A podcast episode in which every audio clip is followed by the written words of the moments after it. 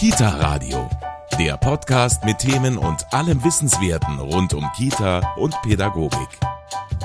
Vegetarische Lasagne, Knoblauchsuppe oder einfach Spaghetti. Ja, das sind meine Favorites. Ein Lieblingsessen hat eigentlich jeder, ob jung oder alt. Mein Lieblingsessen ist alle Pfannkuchen. Pfannkuchen sind lecker. Ich esse Schokolade. Das ist nicht so gesund. Lecker. Oh, oh, Obst ist lecker und gesund. Und Gemüse auch. Und ich liebe Tomaten. Die dreijährige Luisa weiß schon ganz genau, was gesundes und was weniger gesund ist, aber einfach gut schmeckt. Wir sprechen heute über Kinderernährung hier im Kita-Radio. Mein Name ist Steffi Schmidt. Schön, dass Sie dabei sind. Kita Radio, der Podcast mit Themen und allem Wissenswerten rund um Kita und Pädagogik. Gesund bleiben, Kinderernährung richtig. Das ist heute unser Thema hier im Kita-Radio. Und ich habe mir eine Fachfrau eingeladen. Nina Gerhardt ist zertifizierte ganzheitliche Ernährungsberaterin und Mikronährstoffcoach. Grüß Sie, Frau Gerhardt. Hallo, grüß Sie. Was heißt genau Mikronährstoffcoach? Was macht man da? Da geht man nochmal gezielter auf die Nährstoffe, auf den Nährstoffbedarf, auf die Nährstoffzufuhr ein, aber auch auf Themen wie es gibt Mikronährstoffräuber, die Medikamente zum Beispiel. Es gibt einen erhöhten Bedarf an Mikronährstoffen aufgrund von Übergewicht, Sport, Schwangerschaft, Stillzeit, Medikamenteneinnahme natürlich auch oder bestimmte Erkrankungen, Allergien. Und um dem Ganzen gerecht zu werden, geht man da eben noch mal ein Stück tiefer in die Materie Mikronährstoffe rein. Frau Gerhardt, das Thema Kinderernährung, das ist ein ganz, ganz umfassendes. Was heißt denn, ich ernähre mein Kind gesund? Also wichtig ist natürlich, dass die Kinder ein buntes Angebot bekommen, dass sie von vielen verschiedenen Lebensmitteln ausreichend versorgt werden. Der Körper zieht sich aus den einzelnen Lebensmitteln die Nährstoffe, die er dann braucht für die einzelnen Stoffwechselvorgänge, für den Wachstum, für einen gesunden Schlaf, für gesundes Lernen und so weiter, dass sie einfach fit sind über den ganzen Tag hinweg und auch keine Leistungsspitzen oder abfallende Kurven haben und dann im Unterzucker landen, sondern dass sie auch genug Snacks zwischendurch bekommen, dass sie einfach den ganzen Tag über auch aktiv sein können. Aber ist es so im Groben und Ganzen erstmal gesagt so anders als die Ernährung bei uns Erwachsenen? Also Kinder haben natürlich einen ganz anderen Nährstoffbedarf als wir Erwachsenen, da wir uns zum Beispiel gar nicht mehr im Wachstum befinden. Und die Kinder sind auch körperlich viel aktiver als wir zum Beispiel. Die meisten von uns sind Bürotäter und bewegen sich grundsätzlich viel zu wenig. Die Kinder sind doch im Spiel und auch in der Schule, im Pausenhof ständig körperlich aktiv und verbrauchen dadurch auch viel mehr Nährstoffe und haben eben auch einen höheren Bedarf. Wenn man sich jetzt mal bei den Kindern anschaut, beginnen wir nach der Geburt. Die meisten Kinder werden gestillt oder bekommen eine Prämilch. Da kann ich erstmal vielleicht als Mutter noch gar nicht so viel falsch machen.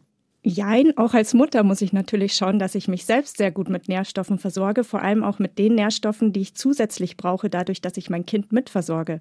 Beginnt ja schon im Mutterleib, wenn der Fötus heranwächst, aber auch später in der Stillzeit versorge ich nicht nur meinen Körper, sondern auch den meines Kindes. Also muss ich da auch auf den Nährstoffbedarf schon achten. Ansonsten erleide ich eine Mangelernährung und das Kind natürlich auch. Dann, wenn mein Kind größer wird, dann kommt irgendwann die Beikost. Ähm, da gibt es ja sehr unterschiedliche Empfehlungen dazu, aber da sollte ich natürlich von vornherein auf Ausgewogenheit achten. Ja, richtig. Also es geht darum, Stück für Stück die Nahrung einzuführen, dass das Kind sich auch an den Geschmack gewöhnen kann, weil es natürlich schon sehr unterschiedlich ist zur Prämilch oder auch zur Muttermilch. Und es soll aber auch wiederum das breite Spektrum angeboten werden, dass das Kind mit vielen verschiedenen Geschmäckern in Berührung kommt, sodass dann eben auch alle Nährstoffe abgedeckt werden können, weil nicht jedes Gemüse oder jedes Obst liefert dieselben Nährstoffe.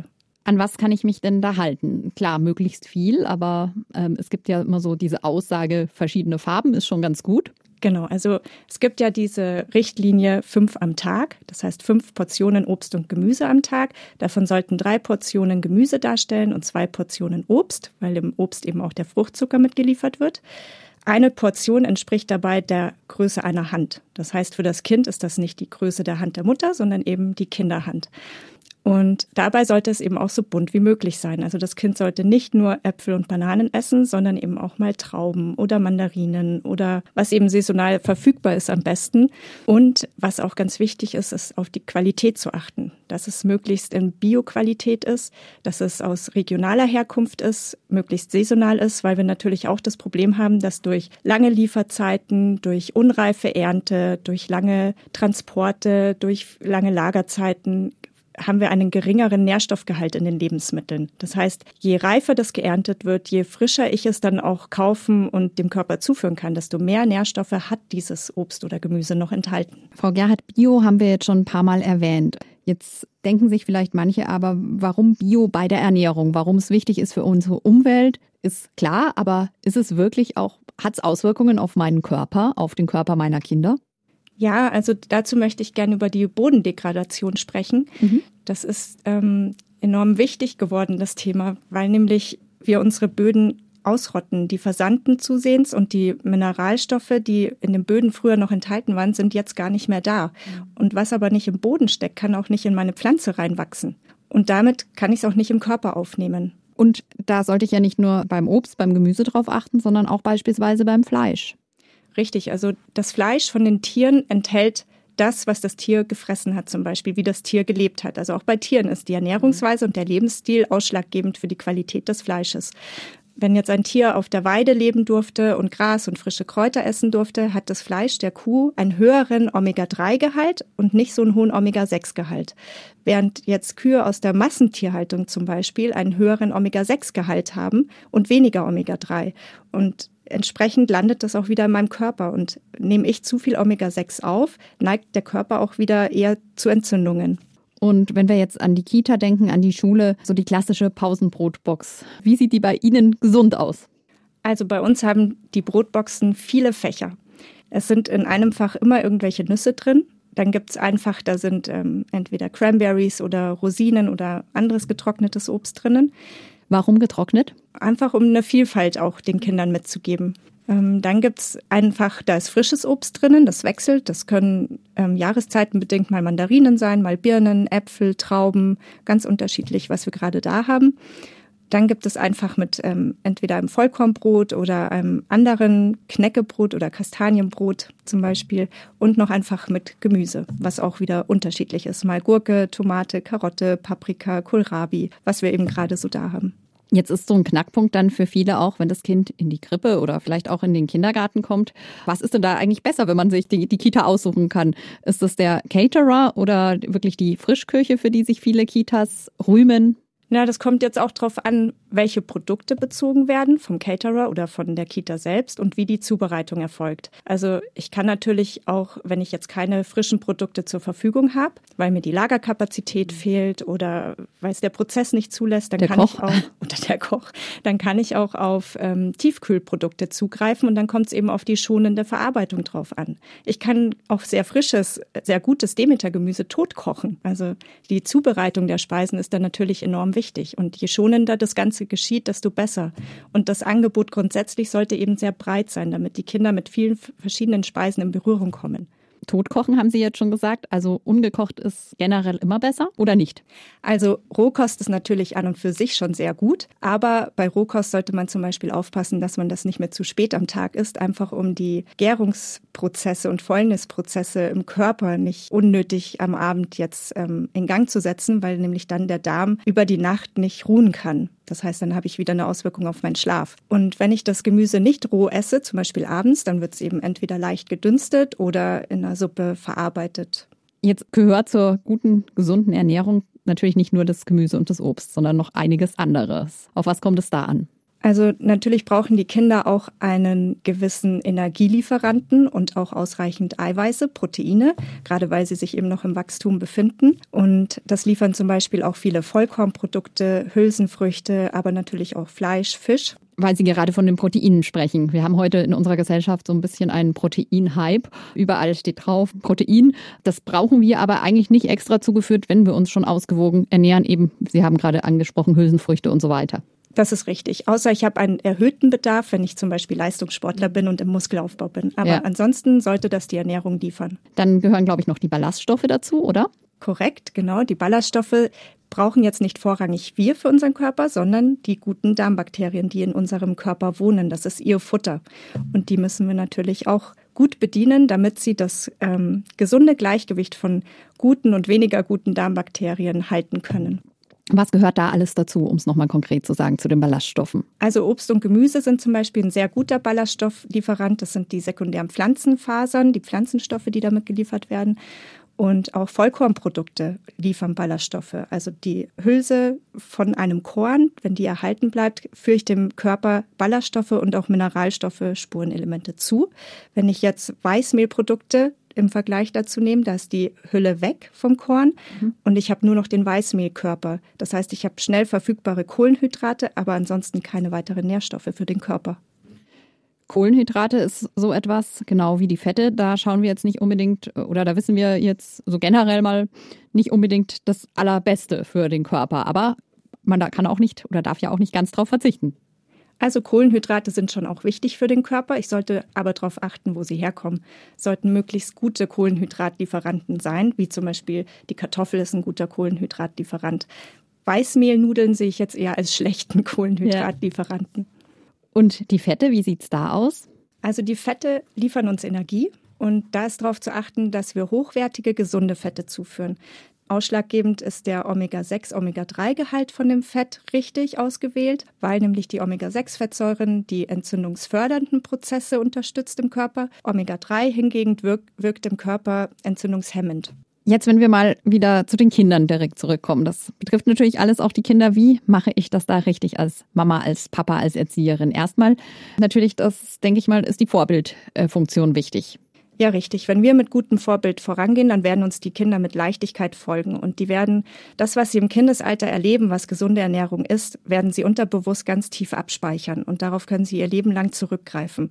Selbst wenn dann im Teenageralter die Phase kommt, wo ich viel auf Fastfood, Chips, Cola und Co zurückgreife, finde ich leichter den Weg zurück zu einer gesunden Ernährung und bleib da nicht hängen. Wenn ich dagegen nie gelernt habe, wie gesunde Ernährung eigentlich aussieht, was mein Körper an Nährstoffen braucht, dann habe ich es schwer im Alter, wenn ich an Übergewicht leide oder wenn die ersten chronischen Krankheiten kommen oder irgendwelche Symptome, dass ich dann die Ernährung umstelle. Jetzt treten viele Probleme aber nicht erst im Teenageralter auf, sondern es gibt ja auch Kinder, wo generell man mal sagt, ja, da kann ich jetzt gutes Vorbild sein. Das ist eine Gemüsesorte und sonst nichts.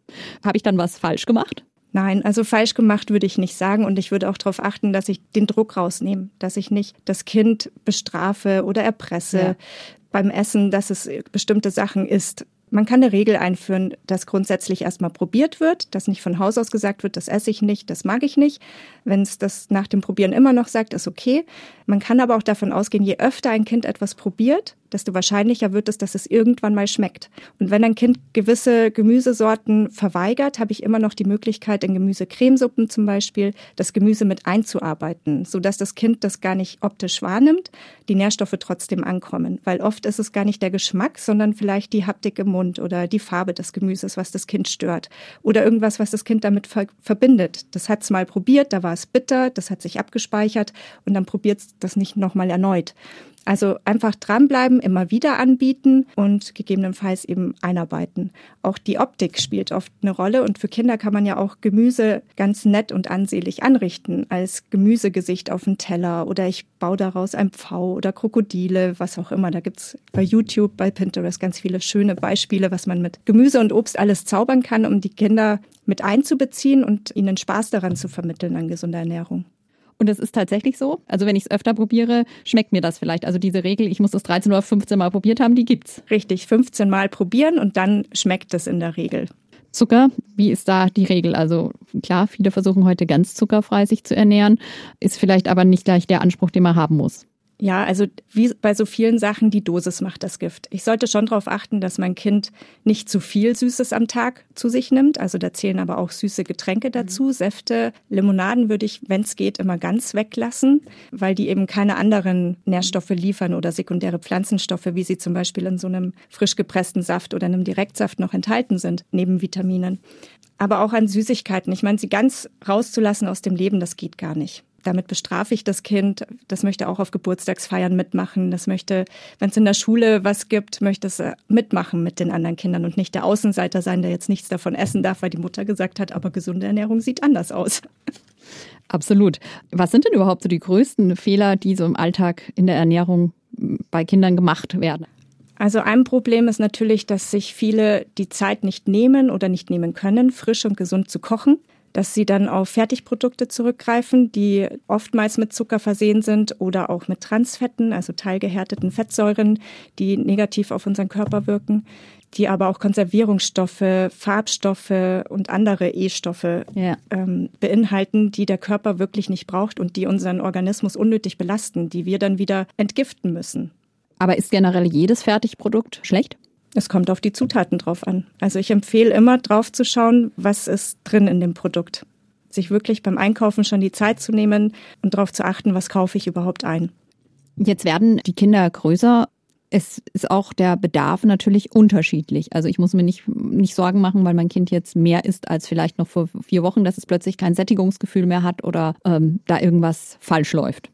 Ja, das verändert sich natürlich im Laufe der Kindheit oder im Jugendalter, je nachdem, wann das Kind sich wieder in einer, ich nenne es jetzt mal Massephase befindet oder wann es wieder einen richtigen Wachstumsschub macht, dann hat es mal mehr Appetit, mal weniger. Ich sollte aber grundsätzlich immer darauf achten, ob mein Kind irgendwann auch mal Symptome zeigt von Appetitlosigkeit oder auch Lustlosigkeit. Ist es vielleicht blass und viel infektanfälliger als sonst, weil dann lässt es natürlich schon auch auf einen Mangel an Nährstoffen schließen. In dem Fall jetzt vielleicht zum Beispiel ein leichter Eisenmangel. Dann sollte man schon darauf achten, was habe ich denn in der letzten Zeit gekocht? Hat mein Kind zum Beispiel genug Eisen zugeführt bekommen? Oder muss ich da was anpassen? Oder müssen wir vielleicht doch mal zum Arzt gehen und das untersuchen lassen? Was wären denn noch so Warnsignale? Das eine haben Sie jetzt mit dem Eisenmangel schon angesprochen. Was gibt es noch? Also ein Thema sind zum Beispiel depressive Verstimmungen oder auch Verhaltensauffälligkeiten, die auf einen Nährstoffmangel schließen lassen. Da kann man nicht generell sagen, welcher Mangel es dann ist. Das ist sehr individuell. Es ist individuell. Natürlich habe ich jetzt in meiner Praxis viel Erfahrung damit gesammelt und habe dann schon meine Tendenzen, wohin es gehen kann. Sehr häufig ist zum Beispiel ein Omega-3-Mangel vertreten, weil wir in Deutschland viel zu wenig Fisch essen. Mhm. Und auch grundsätzlich ist der Fischverzehr inzwischen in Frage zu stellen durch die Schwermetallbelastung und Mikroplastik und andere Toxine, die natürlich auch im Fettgewebe des Fisch angereichert werden, was wir wiederum mit aufnehmen. Also da würde ich immer eher auf ein Fischöl- oder Algenölpräparat zurückgreifen, das gereinigt wurde. Ist aber was anderes als der Lebertran, den vielleicht unsere Omas noch nehmen mussten. Ja, damit kann man das wirklich überhaupt nicht vergleichen.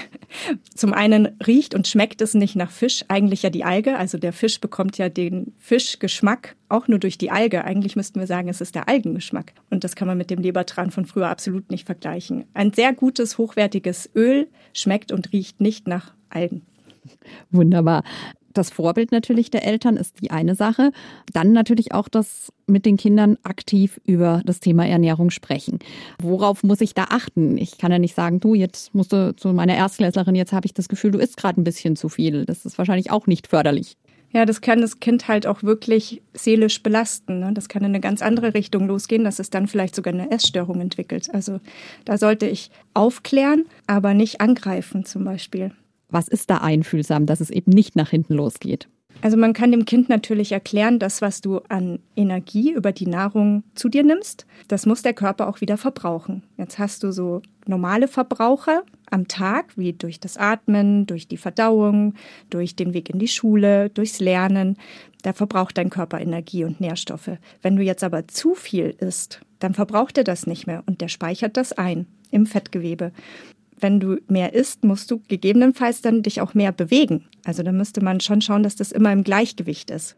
Jetzt habe ich oft gesagt, isst zu viel. Es gibt aber auch die Kinder, die generell eher fast gar nichts essen, wo die Eltern sich Sorgen machen, sie essen zu wenig. Ja, da ist natürlich zu beobachten, entwickelt sich mein Kind denn überhaupt noch richtig? Oder ist es im Wachstum im Vergleich zu gleichaltrigen Kindern vielleicht ähm, langsamer oder sind die kognitiven Fähigkeiten nicht so ausgeprägt? Hat es Probleme, sich zu konzentrieren oder sich Dinge zu merken? Oder ist es verhaltensauffällig? Ist es depressiv lustlos? Hat es starke Stimmungsschwankungen? So Sachen im Alltag einfach beobachten und vielleicht mal so eine Art Tagebuch darüber führen. Wie steht das Kind in der Früh auf? Ist es fit und energiegeladen, bereit für den Tag oder kommt es da schon gar nicht in die Gänge?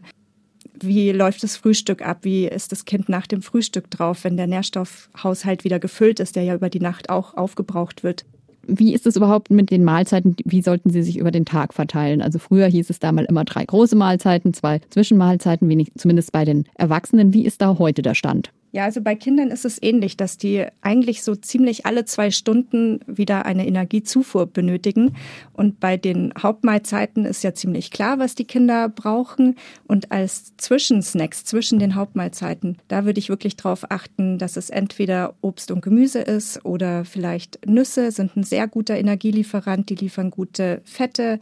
Es gibt auch gesunde Müsli-Riegel zum Beispiel. Da würde ich nur darauf achten, was eben wieder drin ist, ja. dass kein zusätzlicher Zucker zugefügt ist und auch, dass in Summe die Fructose auch nicht aus dem Ruder läuft, sage ich jetzt mal, weil das ist eben auch wieder, was in der Leber oder in den Organen als Fett sonst gespeichert wird.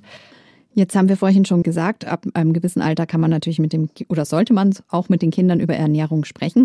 Noch viel effektiver ist es aber, sie aktiv einzubeziehen. Sie geben zum Beispiel Kinderkochkurse. Also sowas ist eine super Möglichkeit, oder? Ja, genau. Ich habe angefangen in den Ferienprogrammen oder auch in Programmen der Schule, wenn die fürs Sommerfest Produkte produzieren möchten, die sie dann verkaufen mhm. können, gemeinsam mit den Kindern etwas herzustellen, etwas zu kochen, was wir dann aber auch gleich direkt probieren können. Und das macht unglaublich viel Spaß, weil die Kinder das Wissen spielerisch und mit einer Leichtigkeit aufsaugen und so viele Fragen haben und auch so ambitioniert mitmachen. Also mit Messer, Schäler, die sind da einfach voll dabei und sind aber auch danach total begeistert, was sie geschaffen haben und wie gut das schmeckt. Und wenn natürlich dann nach so einem Workshop die Eltern noch kommen und das Glück haben, was probieren zu dürfen, dann erzählen die Kinder davon ganz begeistert, was sie gelernt haben und was da drin ist und was da drin steckt und wofür das für den Körper wichtig ist und können so das Wissen nochmal verankern und sogar den Eltern mitgeben. Das finde ich ganz toll, dass die das Wissen nicht nur selbst bekommen, sondern mit nach Hause nehmen und da an Eltern, Geschwister eben genauso nochmal verbreiten. Also Multiplikatoren.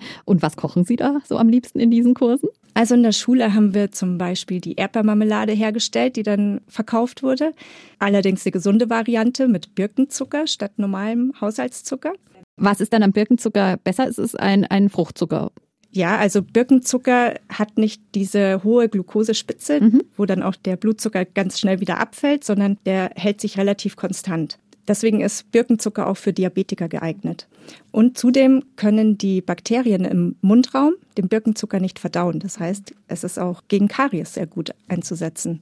Deshalb die gesunde Variante von unserer Erdbeermarmelade. Und im Ferienworkshop haben wir zum Beispiel einen Quinoa-Fruchtsalat hergestellt. Quinoa ist so ein ähm, Pseudogetreide. Was ist ein Pseudogetreide? Es ist kein Getreide, wie es bei uns jetzt hier auf den Feldern wächst, wie der Weizen. Deswegen heißt es Pseudogetreide. Und da haben wir verschiedene Obstsorten eingekauft. Die Kinder durften mitentscheiden. Wir haben darüber gesprochen, wo kommt das Obst her, ähm, was ist in dem Obst alles enthalten. Die durften das selber zubereiten und durften das natürlich dann auch gleich essen. Und das macht Spaß und die Kinder nehmen ganz viel mit.